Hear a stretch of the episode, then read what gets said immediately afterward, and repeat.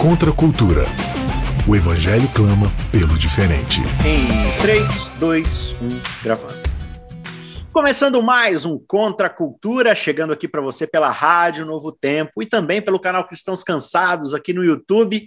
É sempre uma alegria ter você aqui com a gente para estudarmos a palavra de Deus temporada falando aí sobre a aliança, a promessa eterna de Deus.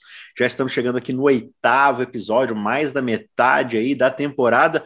Até agora a gente já veio de Adão, passando por Noé, Abraão, e a gente parou no pé do Sinai com o povo de Israel, um povo que acabou de sair do Egito e que agora vai se tornar uma nação de fato. Né? E uma nação, para se tornar uma nação de verdade, ela precisa de leis, ela precisa de um direcionamento, ela precisa de civilidade. E as leis que Israel agora vai obter não são meramente leis aleatórias aí, como você vê no Egito, onde mais fortes são favorecidos, mais fracos são oprimidos.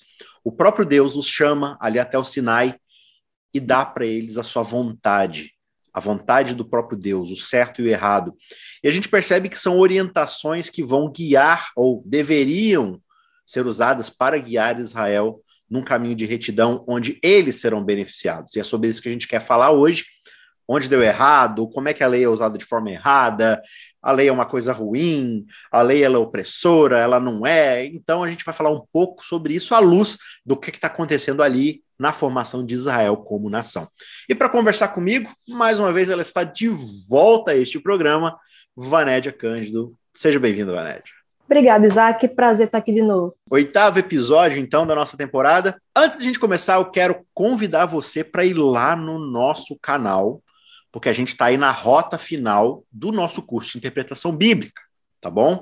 A gente está tendo neste final de semana, que esse episódio está indo ao ar aqui, neste sábado, no dia 14 15 aí de maio, a gente está tendo a penúltima aula do curso de interpretação bíblica, tá bom? Então, na outra semana a gente já vai para o episódio final, para a aula final. Então, a gente está tendo aí toda a aula quase completa. Então, você é nosso convidado. Acesse queroentenderabiblia.com.br. Lá você vai encontrar todas as aulas que nós já tivemos e também aí a data das próximas que estão por vir para a gente concluir esse curso aí. Então, se você ainda não começou essa jornada, tá tudo lá, corre, acompanha, vale a pena você fazer, vai te dar aí um, um impulso muito legal aí no seu estudo da Bíblia. Beleza? Então fica aí o convite. Corre lá e também para acompanhar todos os nossos materiais disponibilizados lá, que a gente está sempre tentando incrementar o conteúdo lá no Cristãos Cansados. Beleza? Vaned, então, indo aqui para a nossa, o nosso episódio, aqui para a nossa discussão, o ponto que, que o Guia de Estudos quis trazer de forma um pouco mais específica aqui, né? Porque a gente viu Israel como nação ali dentro do Pacto da Aliança, mas agora a gente vai falar um pouco mais especificamente, né? O, o Gui ele se aprofunda um pouco mais aqui na ideia da lei. Né? A gente viu um pouco ali na, no episódio passado sobre essa ideia de a nação de Israel sendo formada e Deus ele vai agora constituir Israel a partir da lei que ele está dando ali ao pé do Sinai. E acontecem várias coisas interessantes ali, né? Deus aparece numa uma manifestação ali gloriosa e santa de, de fogo, de trombetas, e, e, ele avisa ali da seriedade do que está acontecendo. Uh, mas a gente começa a perceber que, embora Israel esteja bastante amedrontado, ele fica repetindo uma frase, e essa frase ela é bem interessante no contexto, não só aqui, a gente vai ver isso até lá em Deuteronômio, que acho que é um pouco do que a gente vai falar hoje, né? Mas Existe uma frase que ressoa na boca de todo o povo quando Deus dá sua lei, que é: O que o Senhor falou, faremos. Faremos. Então a gente ouve Israel repetindo isso várias e várias vezes, e a gente fica assim: legal, Israel está comprometido com isso. Israel realmente vai ser um povo fiel com a lei que Deus está dando. Mas não é bem isso que acontece aqui na narrativa, né? É, exatamente. E o pior é que Deus já sabia, né? Que Israel não ia cumprir isso. Desde sempre, Deus já sabia.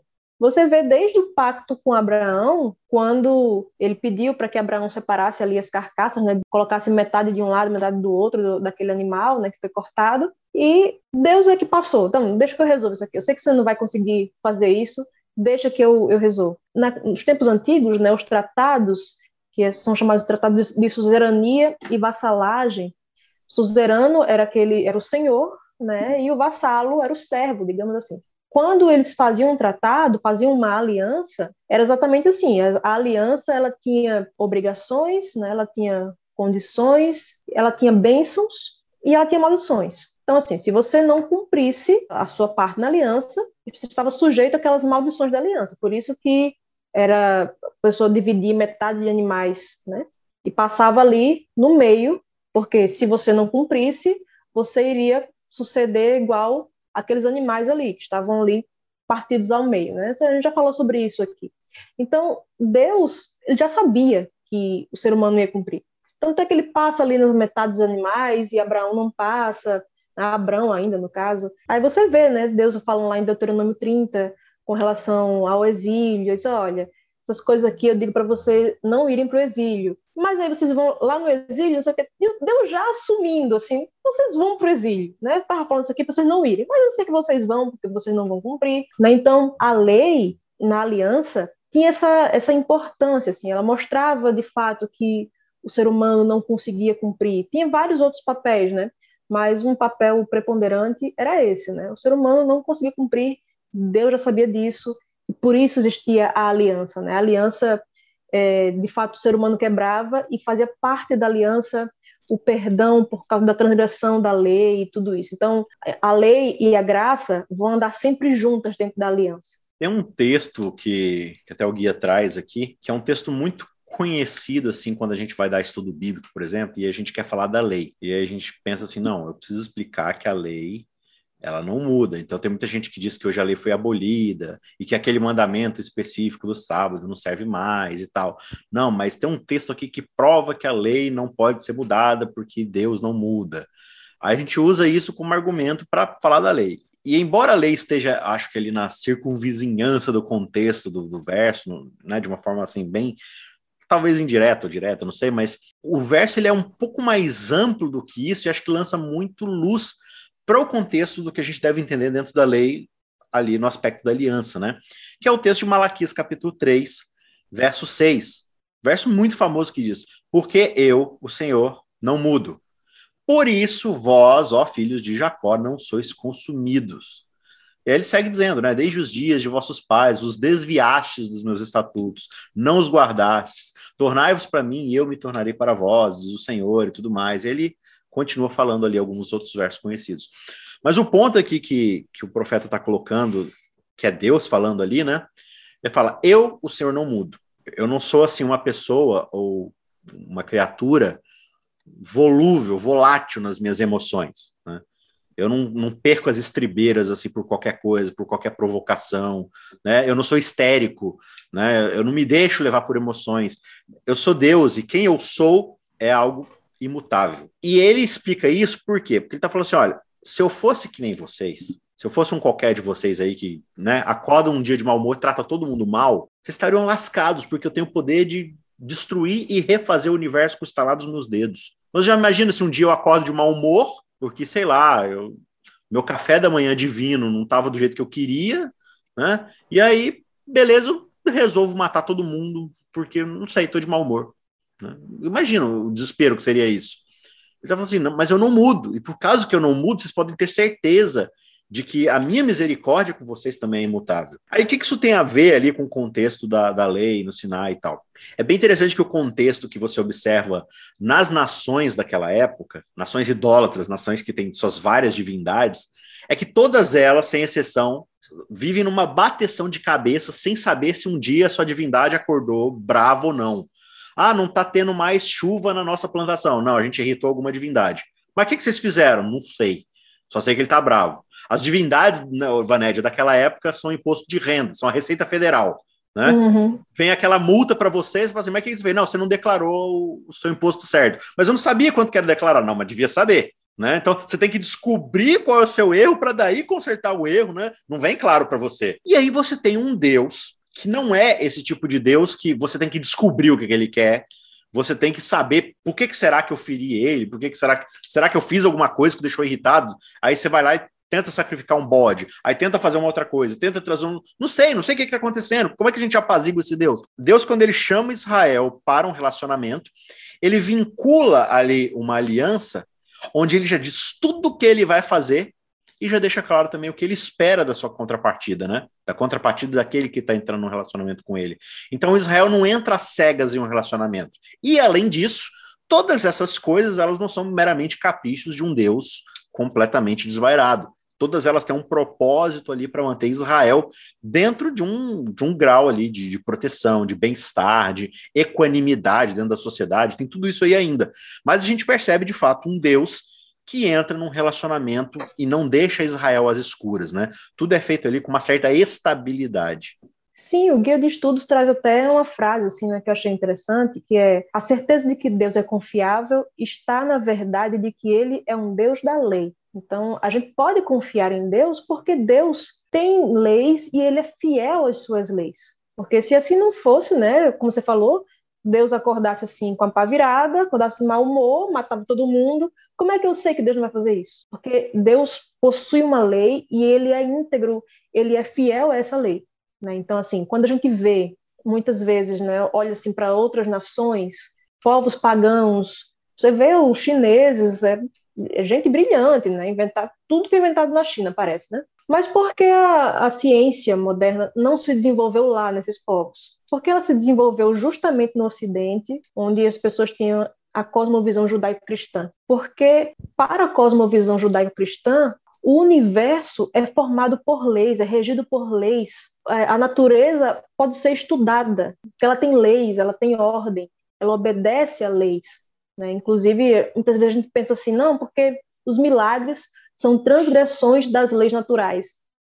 Não, né? Assim, Agostinho dizia isso, né? No livro Cidade de Deus, ele falava que é um erro a gente achar que os milagres são transgressões da lei natural na verdade, é, estão de acordo com as leis do universo, as leis naturais, só que não de acordo com as leis que a gente conhece, mas de acordo com leis que a gente não conhece, aquilo está tudo nos conformes. Então, a gente acha que Deus é transgressor né, da sua própria lei quando ele faz milagres. Não, ele é fiel à sua lei em tudo. Né? Então, é isso que nos dá a confiabilidade de Deus, certeza que a gente pode confiar nele. E aí, aqui em Deuteronômio 4, né? Só lembrando o contexto aqui de Deuteronômio, porque a partir do momento que Israel sai do Egito e chega no Sinai, e Deus dá a sua lei, a gente está lá em Êxodo 20, né? Você tem ali Êxodo 19, a questão do sacerdócio, Êxodo 20, a, os 10 mandamentos, aí do 20 até o 23 você, você tem várias outras leis, aí em sequência vem toda a instrução do santuário, aí vem Levítico com as instruções de todas as coisas que é para fazer no santuário, números, né? O livro de números significa literalmente é, ali é, vagando no deserto, né? No selvagem e tal. Então o povo fica ali 40 anos rodando no deserto, morre toda aquela geração e finalmente a nova geração, uma geração que meio que está no meio do caminho ali, não é aquela primeira geração que sai do Egito, eles agora estão na boca ali de Canaã para entrar finalmente na terra que havia sido prometida. E agora Moisés ele faz um discurso, ele faz um sermão, reafirmando toda a lei, todas as instruções divinas, né, para uma nova geração, que é uma geração que agora vai receber essa terra que os seus pais receberam a promessa, mas por causa da rebeldia eles ficaram lá no deserto. Então Moisés faz essa questão de lembrar ali a vontade de Deus para eles. E dentro desse contexto, por exemplo, você vai ver aqui no capítulo 4 algumas instruções, o capítulo 5 de Deuteronômio, por exemplo, você tem ali toda a leitura da, dos Dez Mandamentos ali novamente, né? Mas aqui no capítulo 4, a gente observa aqui no verso 5 o seguinte: Eis que vos tenho ensinado estatutos e juízos, como me mandou o Senhor, meu Deus, para que assim façais no meio da terra que passais a possuir. Guardai-os, pois, e cumpri-os, porque isso será a vossa sabedoria e o vosso entendimento perante os olhos dos povos que, ouvindo todos esses estatutos, dirão: Certamente este grande povo é gente sábia e inteligente, pois que grande nação há que tenha deuses tão chegados a si como o Senhor, nosso Deus, todas as vezes que o invocamos? E que grande nação há que tenha estatutos e juízos tão justos como toda esta lei que eu hoje vos proponho? E aí ele segue dando várias outras instruções para eles guardarem a alma, não se esquecerem daquilo que Deus havia feito e tudo mais. Mas a gente observa que assim, a lei ela é multifacetada, né? Ela vai revelar as expectativas de Deus, não no sentido de uma expectativa de que Deus de fato achava que o ser humano, né, ia conseguir guardar isso tudo, mas ao mesmo tempo é uma expectativa de Deus para a humanidade por causa que era uma expectativa que ele tinha em Adão. Quando a gente diz expectativa, não é no sentido né, de, ah, ele não sabia o que, que ia acontecer. Claro que sabia, tem tudo isso daí. Mas é o lance do seguinte: a vontade de Deus para a humanidade era essa. Os estatutos, a, o lance de você se relacionar com o próximo, com o próprio Deus. Então você percebe que todos os aspectos da lei, eles visam ao primeiro relacionamento de Adão com Deus, né?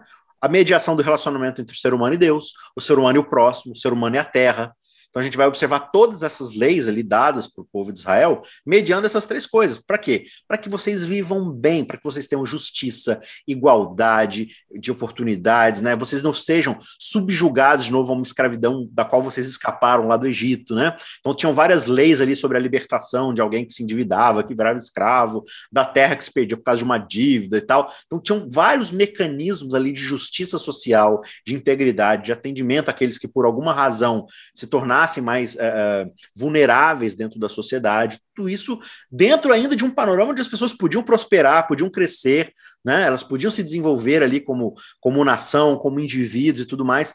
Então era um sistema bastante injusto da parte de Deus, como de fato um, né, um suzerano que enxerga ali toda a potencialidade que tem para poder se desenvolver ali como a sua nação, como seus vassalos e tudo mais. Mas o que a gente observa já na história é que de fato isso não vai acontecer. E ao mesmo tempo, Deus está ali dando isso, falou assim: olha, além de tudo isso que a lei existe para ser, de proteção para vocês, de cuidado, né, da, daquilo que eu sou, de quem eu sou, do que, que eu quero para vocês, que é o melhor e tudo mais. Ao mesmo tempo, existe uma promessa dentro do âmbito da própria aliança que eu fiz com Abraão e com os outros também, mas a gente observa isso melhor ali em Abraão, que é quando eu digo, a partir de você, todas as outras famílias da terra e agora no contexto de Israel, não mais uma família, mas uma nação, né? Todas as nações da terra vão ser abençoadas por causa de você. Então o povo vai olhar, os povos ao redor de vocês vão olhar para você e vão falar assim: olha, esse povo é fantástico, o Deus deles deve ser um Deus muito sábio, muito maravilhoso, porque veja como é que eles, eles florescem, como é que eles amadurecem, como é que eles prosperam, olha como é que existe justiça dentro de Israel, olha como é que os pobres, os, as vítimas, eles não são desamparados, olha como é que eles têm prosperidade. Mas a gente não observa isso em Israel. Mas ao mesmo tempo, Baned, a proposta está ali a, ideia do que Deus quer para a humanidade está ali. E ainda assim, sabendo de tudo isso, de que a coisa não vai dar, Deus ainda assim elege Israel para um propósito. Né? Deus ainda escolhe Israel para carregar essa instrução. E, e, existem vários paralelos que a gente observa hoje na nossa vida, porque da mesma forma a gente ainda carrega resquícios muito grandes, na verdade, uh, de toda essa revelação, de toda essa verdade, de todas essas instruções, onde deveríamos fazer diferença na sociedade, mas muitas vezes a gente é omisso nisso porque a gente não traz isso nem para a nossa própria vida, né? Sim, isso deveria ser uma bênção para nós, né, a lei, como deveria ser uma bênção para o povo de Israel, e também algo que glorificasse a Deus, né? Isso aqui serviria para testemunho das nações. Olha só, que Deus justo, sábio, para colocar leis tão justas e sábias, mas a gente muitas vezes tem, né, tem a palavrinha assim, né, que há, há, algum tempo já é moda assim, mas relevância, né? A gente tem perdido essa relevância exatamente porque a gente quer muitas vezes se parecer mais com outras nações, a gente acha que não, as leis de Deus são ultrapassadas, as leis de Deus são quando na verdade era isso que queria fazer com que a gente tivesse relevância no mundo, observância das leis de Deus, a gente entender que as leis de Deus são justas e que são, né, mesmo as leis do Antigo Testamento, que hoje em dia você não, quando está com dor de barriga, você não vai para fora da, da cidade, assim, para fora do, do, seu, do seu quintal, com a pazinha para fazer um buraco, fazer lá suas necessidades. Você não faz isso, né? Mas a gente observa essas leis ainda hoje quando a gente usa, utiliza o vaso sanitário, por exemplo porque idade média você vê, né, as pessoas jogavam fezes na rua, né, pessoas conviviam ali com, com lixo, então, então, tinha muito rato, você tem peste negra, você tem várias coisas que foi porque né, não atentaram muito para as leis de Deus, né? Então veja como isso é, é sábio, como isso é, é, é justo, como isso é, é bom. Então, isso seria uma bênção para que para aquelas pessoas que observassem isso e também para que o nome de Deus fosse proclamado no mundo, né, para que as nações vissem isso. Mas infelizmente, a gente muitas vezes quer ser grande, fazer, né, o tipo o nome de Cristo grande, mas por nossos próprios meios, né? Israel, eles queriam ser uma grande nação. Queriam que o nome do, do Deus dele fosse de fato grande entre as nações. Mas eles queriam do jeito deles, né? Eles queriam sem observar a lei santa e justa de Deus, que era justamente isso que faria com que os, as pessoas é, engrandecessem a Deus. Né? Então, eles tiravam a, a, condição sine qua non para que isso acontecesse. Né? Muitas vezes a gente faz isso também. Quando a gente chega aqui no capítulo 10, dando sequência ali no todo o sermão de Moisés e tudo mais, o verso 12 diz o seguinte: Agora, pois, Israel, que é que o Senhor requer de ti? E aqui Moisés vai dar um, um grande resumo daquilo que é o norte de toda relação dentro da aliança. Não é que temas o Senhor, teu Deus, e andes em todos os seus caminhos e o ames e sirvas ao Senhor teu Deus de todo o teu coração e de toda a tua alma para guardares os mandamentos do Senhor e os seus estatutos que hoje te ordeno para o teu próprio bem. Tão somente o Senhor se afeiçoou a teus pais para os amar, a vós outros, descendentes deles. Escolheu de todos os povos, como hoje se vê. Você percebe que existe uma ordem aqui nos fatores, né? Deus escolhe um povo para amar a partir do, de patriarcas, né? Ele, não, eu, quero amar você, eu estou te chamando aqui para um propósito, eu quero te amar.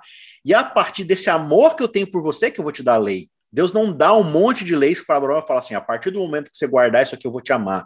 Deus, na sua misericórdia e soberania, ele vai lá e fala: ó, te escolhi para amar. E agora, por causa desse amor, eu estou te dando aqui estatutos para que você viva bem. E tem alguns aspectos aqui que ele vai colocar. O verso 16 ele diz: Circuncidai, pois, o vosso coração e não mais endureçais a vossa cerviz. Aqui ele já começa a colocar ali a, a questão da ideia de que, tipo, vocês estão tão acostumados só com uma obediência externa, na verdade, um, uma coisa que era um memorial para que vocês se lembrassem, mas aí agora vocês estão se girando todos. Mas na verdade, o que eu quero fazer é uma transformação no coração de vocês. Qual que é essa questão? E aí ele coloca um negócio bem interessante aqui, Vanédia, verso 17: Pois o Senhor vosso Deus é o Deus dos deuses e o Senhor dos senhores, o Deus grande, poderoso, temível, que não faz exceção de pessoas, nem aceita suborno que faz justiça ao órfão e à viúva e ama o estrangeiro, dando-lhes pão e veste. Amai, pois, o estrangeiro, porque fostes estrangeiros na terra do Egito. E aí ele começa a recontar aqui a história do que, que aconteceu com os pais de, daquela geração, né? Então ele está falando assim: olha, deixa eu explicar uma coisa para vocês.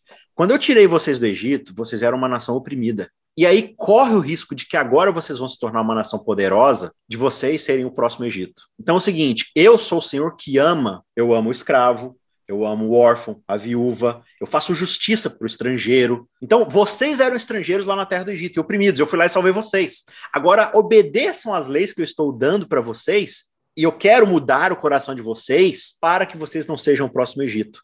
Porque se vocês se tornarem o, próximo Egito, e debaixo de vocês algum órfão gritar, alguma viúva, algum estrangeiro começar a falar e reclamar, e erguer sua voz para mim, eu vou atender eles, tá? Não é, não é porque vocês não têm nada de especial. Eu amo vocês por quem eu sou e não por quem vocês são.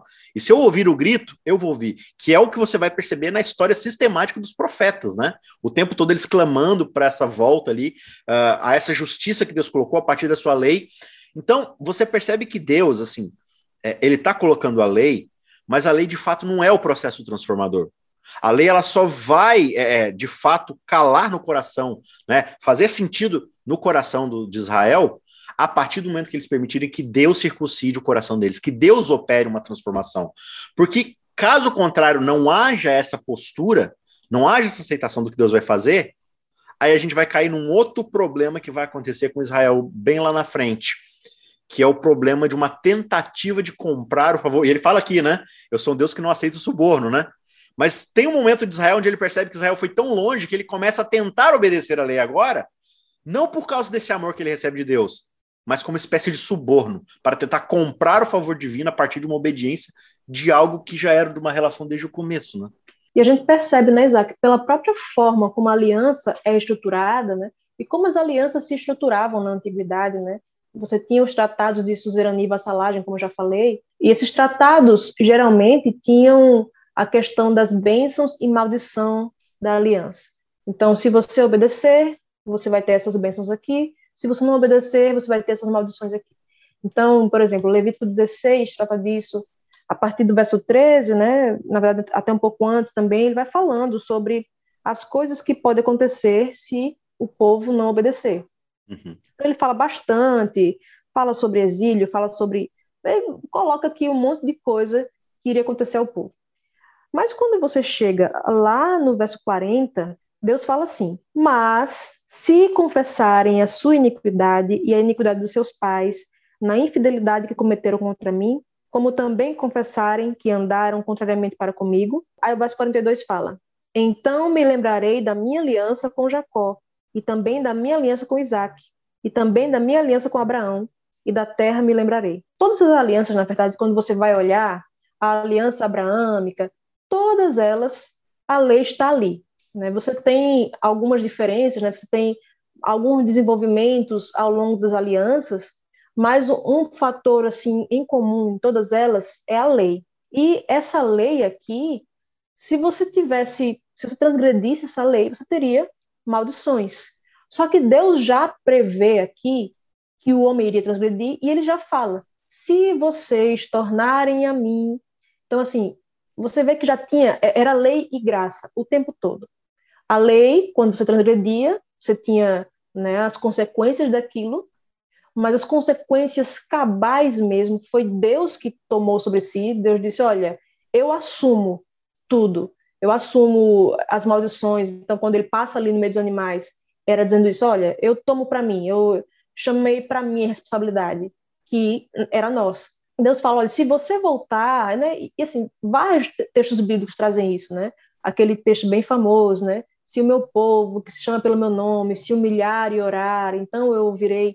Então você já vê sempre a graça ali operando. A aliança Deus estabelece por causa da sua graça. A aliança é dele, é ele quem faz a aliança, é ele quem firma a aliança e ele que se compromete na aliança. A cada vez que, que o povo falhava, era Deus ali, ele voltava e dizia: Olha, se vocês tornarem para mim, se vocês se arrependerem, tudo isso. Então, era sempre andavam juntos. Quando você vê lá no lá no tabernáculo, né? Você vê que Deus mandou Moisés colocar ali a arca da aliança e era aspergido ali sobre a arca o sangue, né, do animal que foi imolado. Então, não, nunca era o sangue do pecador, era o sangue do inocente, mostrando isso que a gente não tem condição de fazer de fato isso, né? Então, pegando esse gancho que você vinha falando, assim, sabe, o legalismo que tem na gente, que tinha no povo de Israel, é uma contradição para com a lei é uma desonra à lei,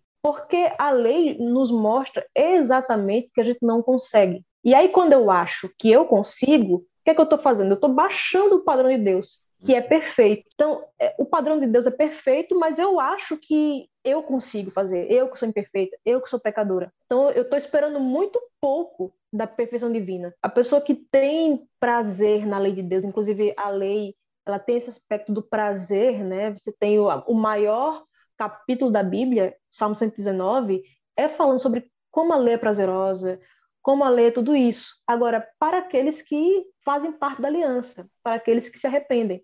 Para aqueles que não se arrependem, ela vai ter uma série de consequências e tudo isso.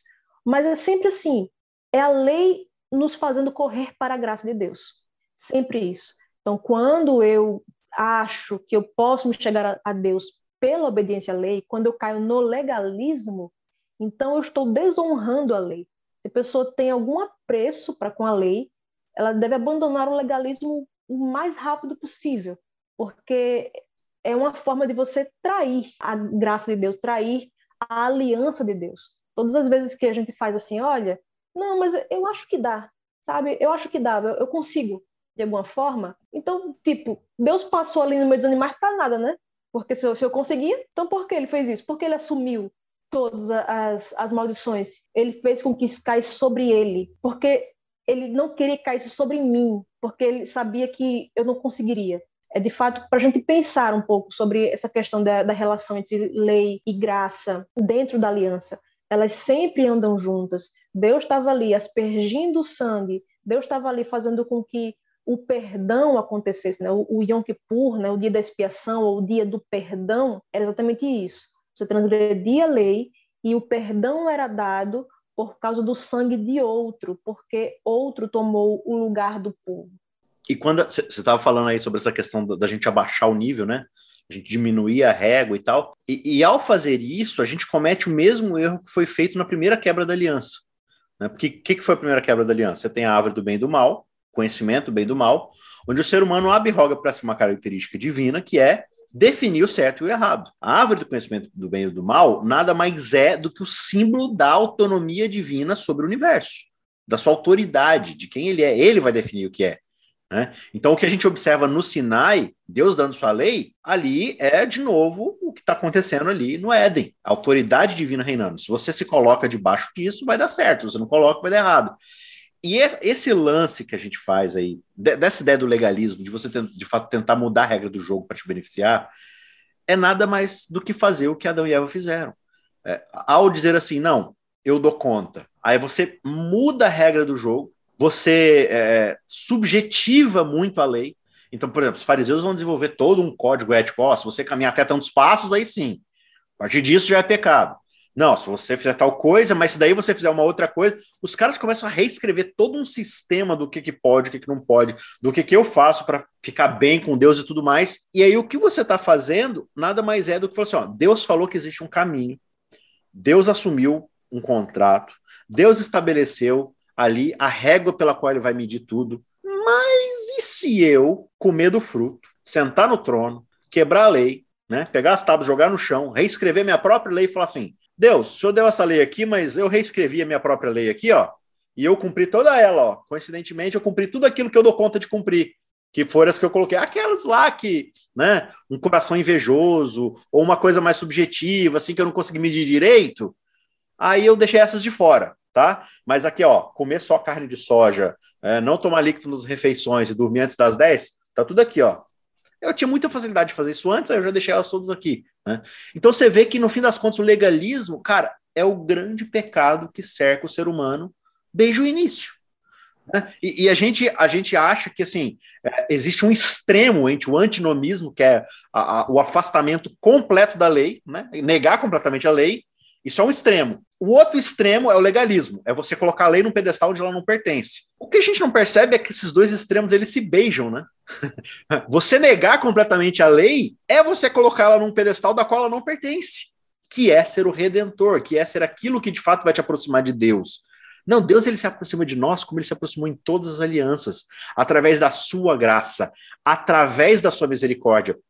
E quando eu tento ir para qualquer um desses extremos, eu vou me encontrar no mesmo lugar que é me afastando daquilo que, que de fato vai me aproximar de Deus, que é a sua graça e a sua misericórdia, né? Pois é, Isaac. Quando a gente faz isso, né? Quando a gente retira de cena a lei de Deus, a gente estabelece uma lei para a gente mesmo, né? A gente está de fato traindo, né? A, a própria lei de Deus. É o que fala mais ou menos assim, Gálatas 5, verso 4, que diz: De Cristo vos desligastes, vós que procurais justificar-vos na lei da graça decaíste. Então você se desliga de Cristo, porque você se liga a Cristo como? Por meio da aliança. Quando a gente pega e transgride a lei, ou quando a gente cai numa num outro tipo de transgressão da lei, que é achar que eu consigo guardar a lei, achar que eu atingi o patamar de perfeição de Deus, que isso é, isso é uma mentira para mim mesma e, e uma tentativa de enganar a Deus, a gente se desliga de Cristo a gente cai da graça. Né? Isso aí, não à toa, Ellen White fala o seguinte, Mensagens Escolhidas, volume 1, página 343, é um, texto que eu acho muito forte, que ela fala assim, milhares de milhares, afirmando ser filhos de Deus, são filhos do maligno, porque confiam em suas próprias obras. E, e é assim que é. Né? Você vê, ela também fala no livro Deserto de Todas as Nações, para dizer o seguinte, na página 35. O princípio de que o homem se pode salvar por suas próprias obras jaz à base de toda religião pagã. Então, não é cristianismo. O legalismo é, na verdade, paganismo. Quando eu acho, não, eu vou me salvar porque eu guardo sábado. Não, você salva porque eu sou uma pessoa boa, né? Afinal, eu pago meus impostos, não jogo lixo no chão, eu sou uma boa vizinha, sou uma boa mãe, então, Deus vai ter que me salvar. Sempre o legalismo transforma Deus em devedor e o homem em credor de Deus.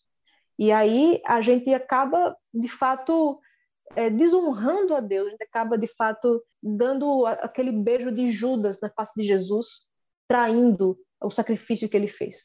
Né? Então, assim, se a gente tivesse assim, um apelo para deixar aqui, seria que não desdém a lei, seja por meio de você dizer, ah, a lei não preciso guardar não, porque não, a lei é bênção, a lei traz bênção, a lei é maravilhosa, a lei é o próprio caráter de Deus. Vai ser, assim, sabe, eu vou obedecer tanto por obrigação, claro que é uma obrigação minha obedecer, mas eu não vou obedecer por causa da obrigação, porque a obrigação não vai anular o prazer, vou ter prazer na lei de Deus, assim como eu tenho obrigação de comer se não quiser morrer, mas eu tenho prazer em comer, né? Assim, eu já engordei aqui nessa pandemia uns quilos, assim, porque eu tenho prazer em comer, né? Então, assim, a lei tem isso, a lei é prazerosa, a gente deve obedecer a lei, mas a gente também não pode desdenhar da lei achando que a gente obedece, que a gente consegue. Não, a lei nos mostra exatamente isso. A gente não consegue, a gente deveria fazer, mas a gente não consegue. Então a gente corre para a graça. E uma vez que a graça nos alcança, uma vez que Deus perdoa nossos pecados, agora eu vou andar em novidade de vida. A lei vai ser o estilo de vida do salvo. Então, o meu estilo de vida agora vai ser andar nos estatutos de Deus, na lei de Deus. Então, não desdenha a lei nem por um lado nem por outro. Tudo bem, a gente se despede então, mais uma vez. Mas fica aí o convite para você encontrar a gente novamente na semana que vem para a gente continuar essa conversa, continuar aí essa temporada que está muito legal, falando sobre aliança. Então, que Deus te abençoe. A gente se vê na próxima semana. Vanédia, obrigado mais uma vez. Tchau, tchau. Valeu, Isaac. Contra a cultura. O Evangelho clama pelo diferente.